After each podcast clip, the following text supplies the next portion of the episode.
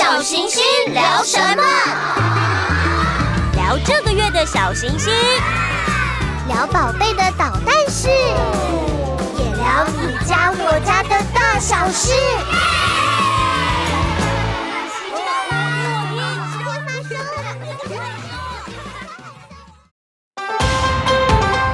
大家好，我是乐乐。你知道今年是什么年吗？今年是龙年。我要祝福大家龙马精神，龙腾四海，龙年行大运。各位听众，大家好，我是小行星产品中心的美智总监，欢迎收听亲子天下节目《小行星聊什么》。刚刚一开始就听到小行星最受欢迎的主角人物乐乐跟大家拜年。我和今天特别来宾罗君玲老师也祝福所有听众新年快乐，龙年吉祥如意。Hello，大家好，新年快乐，龙年平安，阖家幸福美满。君玲老师目前在桃园任教，在幼教领域超过三十年。老师不仅用幼教专业的角度，同时也是两个孩子的妈妈的身份，来跟我们聊聊今天这个话题：我们哪里不一样？如何引导孩子学习喜欢自己，也接纳别人？我们每个人都是独一无二的个体，包括外观特征、个性和喜好也都不尽相同。当你懂得喜欢和接纳自己的时候，就能敞开心胸欣赏周围的每个人，进而发现别人身上其实有很多值得我们赞美和学习的特点哦。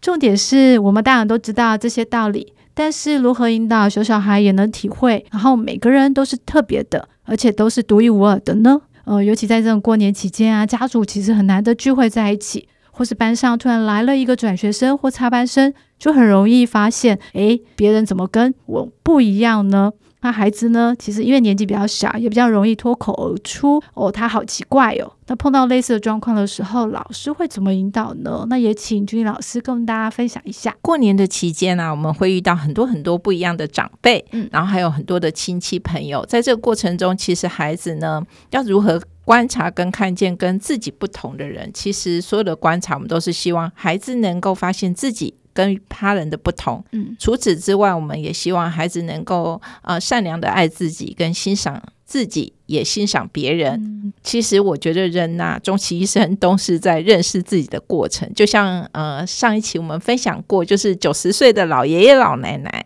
啊、呃，到了九十岁以后，也一样在探究扩展人生的过程。嗯、那我觉得，身为父母，我们常常鼓励孩子要成为自己。那在观察生活跟孩子相处的过程中，其实身为家长，我们常常会呃有点矛盾，一边鼓励孩子成为自己，然后接纳自己。但一边又干涉孩子成为自己，然后我们也担心孩子会长歪。但是无论父母怎么做，都是希望孩子可以慢慢的成长。嗯，那怎么用爱心说实话这件事情，其实是呃需要练习的过程。我们都是成为父母才真正学习当父母，然后跟孩子一起成长。嗯嗯，而当孩子脱口而出“这个人好奇怪哦”，嗯，这个时候我们可以怎么做呢？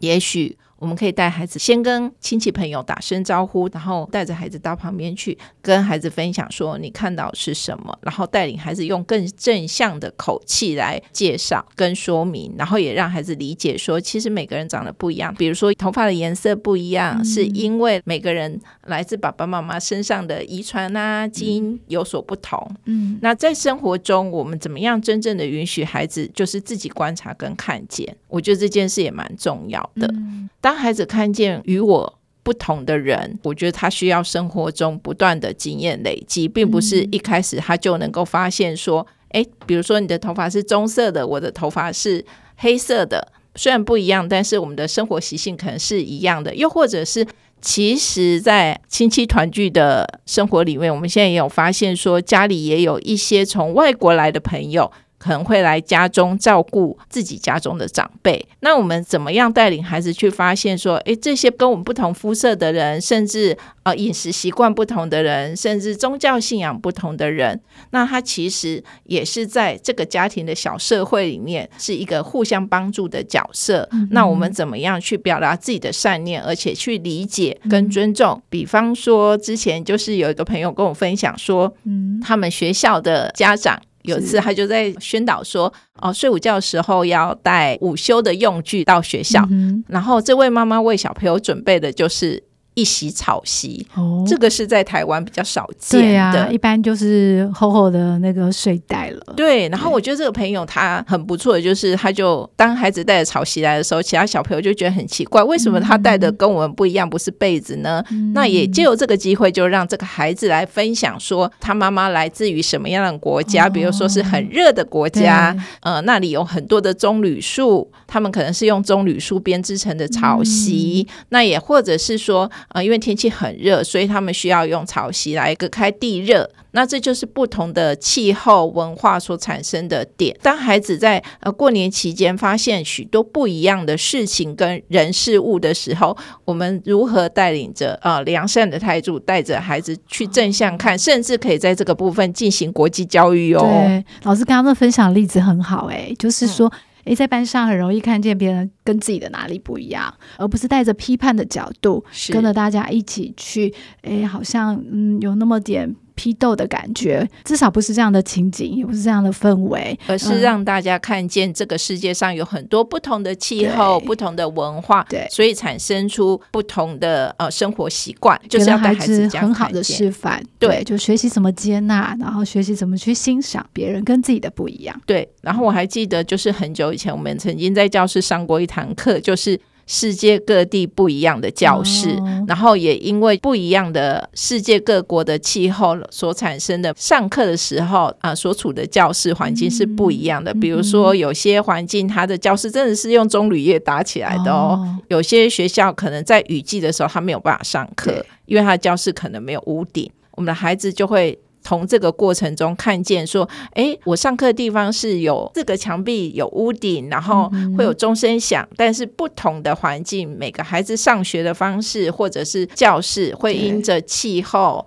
然后人文地理环境而有所不同，嗯，其实这就是在带着孩子一步一步去看我跟别人不同的地方在哪里。对对。哦，老师说到这部，刚刚也是跟最新小星星幼儿之二月号的内容其实是相应的。在内容部分，我们还要特别引导孩子从不同的角度去观察人可能拥有哪些特点，包括从最直觉的外观的，可以很立即的看见不一样的地方，包括像头发的颜色，好，包括哎，那你有没有双眼皮？还有你的肤色。你肤色的颜色其实也是很快就可以看见，还包括人的喜好或是宗教信仰，还有包括呃饮食习惯，这些都会很明显看出差异性。嗯，在同一个家族里面，即便有同样的外观的特征，还是会有一些不一样的喜好。就是你喜欢吃的东西跟我喜欢吃的东西，其实还是可能不一样。所以面对像这样子的一个别人跟我一样又或不一样的这样的议题。老师有没有什么可以跟家长分享的？他们在做这样亲子共读的时候，可以做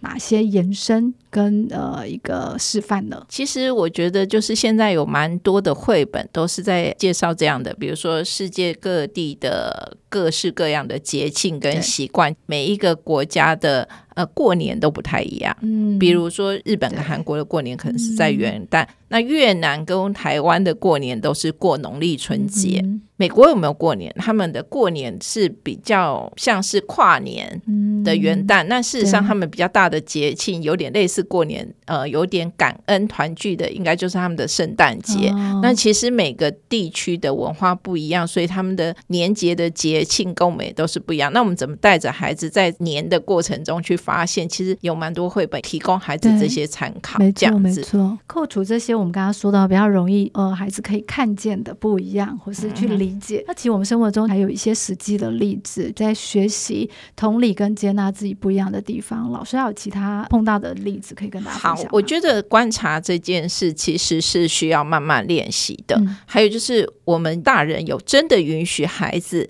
自己观察跟看见吗？嗯、比方说今天早上的气候。哦，出门的时候通常就是手机很方便，拿出手机看一下今天的天气预报，嗯，然后就会跟孩子说：“今天天气有点冷哦，要记得穿外套哦。嗯”可是孩子就会觉得说：“有一种冷是爸妈觉得冷或阿嬷觉得冷，哦，所以爸爸妈妈跟他问你觉得今天天气怎么样？你如果觉得不太冷，我穿短袖，但爸妈其实不见得可以接受这样的意见。对对对，当孩子把短袖套进去的时候，我们就会开始爸妈就说教了，对，要制止。对，天气这么冷，你怎么不穿一件外套呢？嗯、快点多穿一件，万一感冒了怎么办？哦、所以真的是一种接纳不同意见的概念。所以我觉得其实不只是孩子要练习。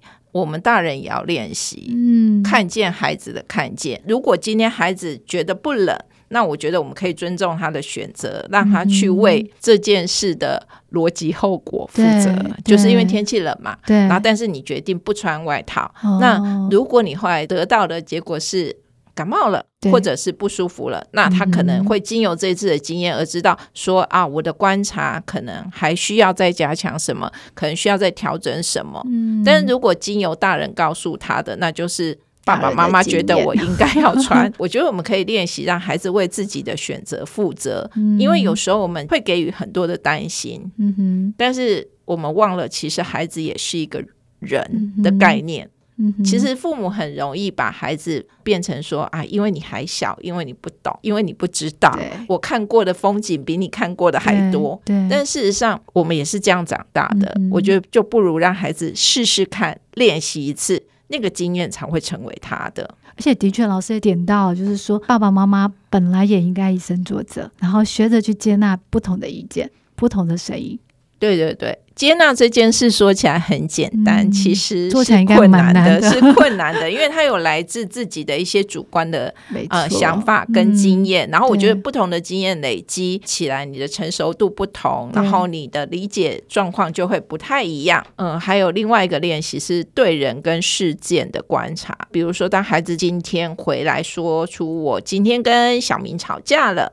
那我们怎么带孩子看见？我们可能要让孩子先说出这件事是怎么发生的，不是先问是谁先开口，或者是谁先动手。嗯、我们需要孩子能够叙述事情的原委。我们再跟孩子一起讨论，如果发生这件事情的时候，我们可以怎么做？嗯哼，为什么小美会生气？那为什么你会生气？也在这个过程中，让孩子学习接纳自己的情绪。嗯，我觉得我们大人很喜欢，就是一边问孩子，然后一边好像很想要开放的给孩子做一些决定，对，但是又忍不住说教。哦、就比方说，我们很爱问小朋友说：“今天晚上要吃什么？”嗯，然后就说：“好，那今天就让你决定好了。那你来说说看，想吃什么？”当孩子很认真的想的时候，他提出说。我今天要吃肯德基，这时候就不是可以接受的答案了。我们可能就会开始说：“妈妈不是告诉你很多次吗？吃油炸的东西是不健康的，我们应该要一连串说教。”对，我们要要开始啊，然后。哎，小孩接受了我们的说法之后，又再次思考。嗯，然后接下来孩子可能会说出他们不能吃油炸的，不能这么油。小朋友就认真的思考以后就说：“那我要吃冰淇淋。”嗯，家长立刻又说：“ 哎，刚才讲过，你这样子，妈妈真的是觉得这个不行。”那我觉得我们到底允许孩子做自己吗？在挑战谁的忍耐极限？我们可能要练习的是。能够听懂孩子的诉求，嗯，或者是说，我们可能可以跟孩子一起讨论说，哦，你今天很想吃这一个，那我们能不能吃什么以后再吃这个？嗯，就是彼此包容跟接纳的过程，而不是只是一直说教。嗯，老师说的这个范例很好，欸，因为其实我们很容易就说，哎，你教小孩你要接纳啊，你要学习包容啊，你要接受这所有，哎，你看见所有的这个任何的安排，可是其实好像做起来没有那么容易。对，然后有一件事很重要是，我们真的是要练习忍住不说话，嗯、然后让孩子就是说出自己想要的，嗯、然后两个人开始兼容并蓄的讨论，一起决定。老师提醒，这应该是要学着如何去倾听对方说话，对不对？对对对，嗯、但而且我们大人很容易跟小朋友说：“现在我在忙”，然后就会被小朋友说：“妈妈，你总是对我说的话敷衍了事。” 其实真的，一针见血。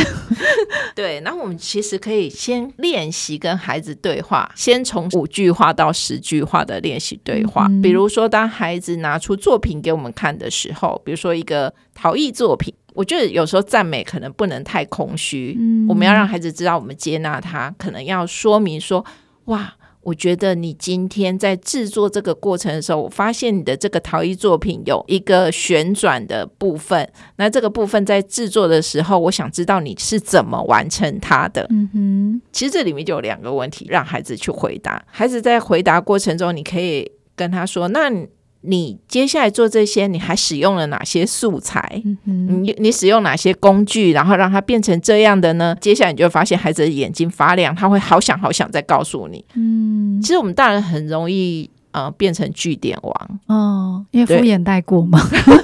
爸妈其实要做其他事情，对，可能就会跟他说，嗯，你这个可能哦，下次可以怎么做会比较好一点。嗯，所以我觉得就是在。接纳跟让孩子练习观察过程中，不如爸妈先学习怎么跟孩子对话开始，还有怎么去接纳孩子给你的回馈跟分享。因为从爸妈这样以身作则，有这样的一个学习的典范，所以孩子在跟同侪互动的时候，他也相对比较能够学习倾听，然后比较能够理性去接纳不同的声音跟意见。包括像说我们在教室里面，老师可能也有时候也会问问孩子说：“那我们今天来看这本 A 的。”书还是要看 B 的这本绘本，那他也会有不同的意见呃产生嘛，所以有的孩子可能会觉得说，为什么都不听我的？为什么要听他的？那我们可能跟他说，哎，少数要服从多数啊，他也不见得可以接受。所以一开始谈的从外观的这样的观察跟发现，学习接纳不同的人、不同的人种的存在，甚至到 A 有不同的意见声音，呃，那你要学习接纳跟包容，这是整个社会运作上应该都必须要的。那进到这个教室，我们刚刚举的这个例子，我从选不同的书，原上也是一种学习嘛。诶，还有没有哪一种？包括说，说教师，又或在家庭里面，爸爸跟妈妈跟孩子之间的互动，还有哪些实际的例子？我们真的可以带着孩子去做如何接纳这件事情。其实我觉得孩子都还蛮常会提到的一件事，就是不公平。嗯、对，就是刚刚您说的约定，就是 A 选这本书，B 选那本书，为什么先看 A 的那本书？为什么不先看我选的这一本书？那其实我觉得这个部分就是变成说，是我们刚刚有在讲怎么样练习跟孩子对话的过程，嗯、也要让孩子练习，就是有一些小约定。对，然后这些小约定就是我们怎么样轮流等待的过程。哦，比方说像呃，以前我曾经跟孩子做过的约定，就是每一天都会有呃说故事跟读报的时间。对。但是我们的做法每天就是，比如说班级有二十八位小朋友，嗯，那就是从一号开始轮轮轮。那有时候难免会遇到假日，就会跳号嘛。但我们就是会持续的这样轮，然后也会有值日生，值日生也是大家轮流的。嗯、当今天轮到哪个值日生的时候，因为他为大家服务嘛。所以他就有选书的权利，哦、然后可以就是你是个福利耶。对，你不觉得这个又牵涉到上一期我们在分享的一点，就是说，其实社会中是大家合作而得来的一个经验，嗯、或者是我们可能需要服务别人而互相回馈。嗯、那其实，在这个小小的经验里面，孩子也会学习到说，我在等待跟轮流的过程，还有服务别人的过程，我可以得到一些回馈，然后也练习接纳。人我的不同，嗯、还有每个人的喜爱不同，因为每个人的兴趣都不一样，有时候。啊、呃，比如说 A 选了就是用爱心说实话，嗯，B 选了爱吃水果的牛。我可能喜欢就是饮食习惯的书籍，那有些人可能喜欢就是喜好不同，喜好不同。嗯、但我因为聆听了别人故事，也发现哎，其实我也有这方面的兴趣。其实就是要从这个部分不断的让孩子实践跟观察。嗯，然后像在教室里面呢，像二零二三年之后，教育部都是在推落实融合教育这件事，哦、也就是说。一零八的课纲也是把特殊教育实施的规范放进课程里面。目前其实从高中以下的各级学校都在推动融合教育，就是学龄前也是特别强调每个孩子的个别差异都应该要受到尊重跟欣赏。当我们发现，就是回家的时候，孩子分享班级有一些同学跟自己不太一样，或者是他可能会跟你说，我们大家都不喜欢跟他玩，或者是常常听到老师常常会提醒哪几个小朋友，那我们可以怎么引导呢？嗯、就是像刚刚炫梅你这边分享的，嗯、学校其实就是一个多元小型的社会哈。融合教育，我们是强调每个学生的个别差异。这个问题真的非常挑战家长的智慧。嗯，我觉得它也是一种生命教育。那有时候大人看事情、看世界的样子，就会成就孩子未来如何看世界。没错。那如果你的孩子是一个很爱维持宇宙正义和平的孩子。嗯、家长就是可以问他说：“呃，其实你平常有没有跟这个你认为比较特别的孩子相处过？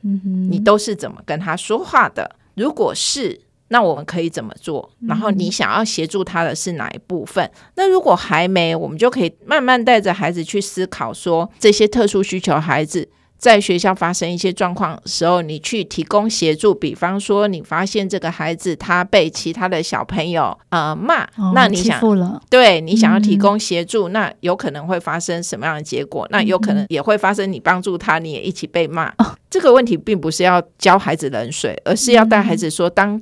遇到这样的过程中，哦、你要怎么样坚定温和的说出你为什么要帮助这个同学？嗯、而且除了在鼓励孩子见义勇为的部分，还要带他去思考、了解预先有可能发生的结果，嗯、并且就是跟孩子一起想办法帮助他。嗯、这样子，虽然我身为老师，但有时候当孩子提出的问题，我没有办法就是在第一时间。给予回应吗？回应的话，嗯、我还是会去查资料或思考。哦、那我觉得，身为父母也是。嗯，其实我觉得，呃，知识是广阔无垠的。对，我们大人也不一定在孩子前面就要当做是一个知识的巨人。嗯、其实我们就是跟着孩子一步一步走，这样子。因为我自己的小孩小时候的确面对过类似状况，就是，哎、嗯，班上的确有有一些特殊需求的小朋友，嗯、但他可能不见得是需要被保护的。他可能是哎，平常你需要多一点点陪伴，跟这样的小朋友多一点点的互动。嗯、但有时候，呃，一般小朋友可能不知道怎么跟这样的孩子互动的时候，也会觉得有一些些不知所措。嗯、所以老师啊，或是家长可以多一些些引导，多一些些方法，嗯、其实对同样都在班生以及很好的帮助。对，其实呃，学校就是一个小型的社会，嗯、甚至就是我们可以在这个部分去带领孩子走进社区。嗯、那其实社区又有更多兼容必须、多元的部分，甚至去担任义工，嗯、然后。在担任义工跟志工的过程中，嗯、孩子也可以在跟不同专业人士互动的经验里面去看见，哎，别人是怎么协助这样特殊的孩子。嗯、那如果我们自己的孩子呃被选中担任就是某一个特殊需求孩子的小天使，那就更棒了。对，其实就是要恭喜爸爸妈妈，表示他平常在班级的。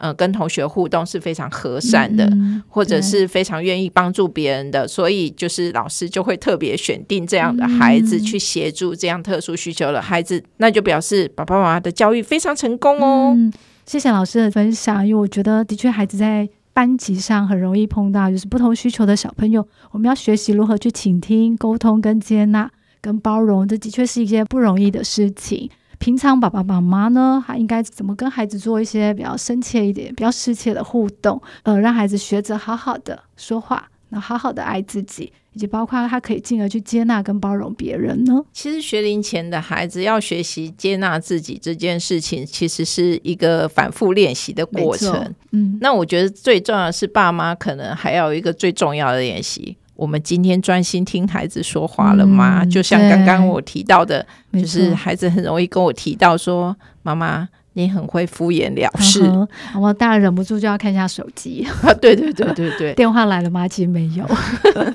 然后就是我们可以思考一下，今天我们好好聆听孩子说话了吗？嗯、我们能够回想起孩子跟我们对话了哪些事情？对，提供了哪些讯息？我们有没有用孩子的视角去观察他看到的东西？嗯、每一天我们回家花多少时间跟孩子进行互动跟对话？嗯、梅子总监，你知道一个有品质的陪伴大概是几分钟吗？五分钟。嗯，你是一个非常有概念的人。其实有一个就是研究说，真正有品质的陪伴五分钟就够了。嗯、刚刚有讲到十句话的练习，那也可以有五分钟的陪伴开始。一个有品质的对话，就先从我们放下手机开始吧。哦、那在这十分钟，我们能不能不看手机，嗯、用心的去聆听孩子要提供的讯息，而不是用大人的看见？对还有，想想身为父母，我们最常跟孩子说的话是什么？我们接纳孩子了吗？嗯，例如。刚刚说天气，我们每天最常跟孩子说什么？嗯，你的孩子一进门，你最常跟他说什么？嗯，考试考得好吗？最近是期末考的时间，然后就会说：赶快收书包，快点去洗澡。嗯，快点吃饭，只剩三分钟了，快点去洗澡。不要再玩手机好了吗？嗯、然后衣服丢进洗衣机了吗？哦，餐袋有没有拿出来啊？然后或者是今天有没有复习功课？然后联络簿拿出来了吗？嗯哼，嗯，功课做好了吗？嗯、其实我们这一些都是什么了吗？什么了吗？嗯、我们都是不断的在教育孩子。指令哦。对，我们在学校跟老师要求的就是，我想知道是我孩子今天有没有喝水，有大便吗？今天有开心吗？今天有没有朋友？常常我们问的东西都是我们希望孩子做的。嗯哼，在这个过程中要怎么帮孩子成为自己？其实这些都不是成为自己的过程，都是不断的在教导式的要求孩子做这做那，而不是让孩子自己。去发现我要怎么做。我们总是一直在说教，嗯、然后小朋友要喝多少水才会健康啊？或者一直告诉我们自己的经验，然后给小孩，很少就是仔细的去聆听孩子的需求。嗯，对，孩子真正的需求是什么？其实我昨天跟我先生练习了一件事情。哦、呃，我们两个就是决定走出去吃早餐的时候，嗯、我决定把手机留在家里，嗯、然后就没有带出去。嗯、然后我先生就。带着手机出门，还有带着充电器，哦、然后我就问他说：“请问这三十分钟的吃早餐时间，你需要用到手机吗？”而且还怕没电。对，然后他就说：“嗯，我担心会有临时的讯息进来。嗯”我说：“即便再怎么担心，在这三十分钟，你也没办法像小叮当一样打开任意门到那里啊！不如我们好好的练习，嗯、把手机放下来。”于是，在那三十分钟，我先生也练习了把手机放下来，哦、然后我们两个就很认真的吃了一个早餐，然后跟小孩进行对话。嗯、我觉得这个是。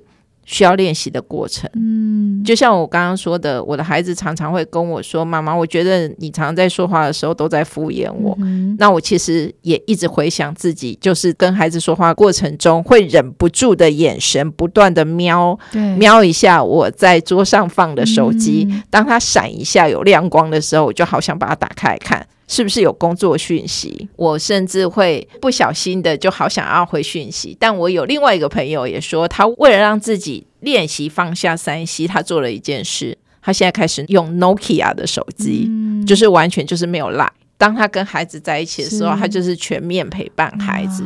我觉得这个也是父母要下定决心的地方。嗯，嗯，非常好的分享。那因为今天时间的关系，所以我们就聊到这里喽。好，那谢谢君玲老师，也非常感谢今天听众的收听。亲子天下 Podcast 谈教育聊生活，开启美好新关系。欢迎订阅收听。从现在起，小行星聊什么？为父母打造一个有学习、有陪伴、有温度的空间，让小行星陪你育儿路上不孤单。Apple Podcasts、Spotify，给我们五星赞一下，也欢迎在许愿池留言。我们下次空中再会。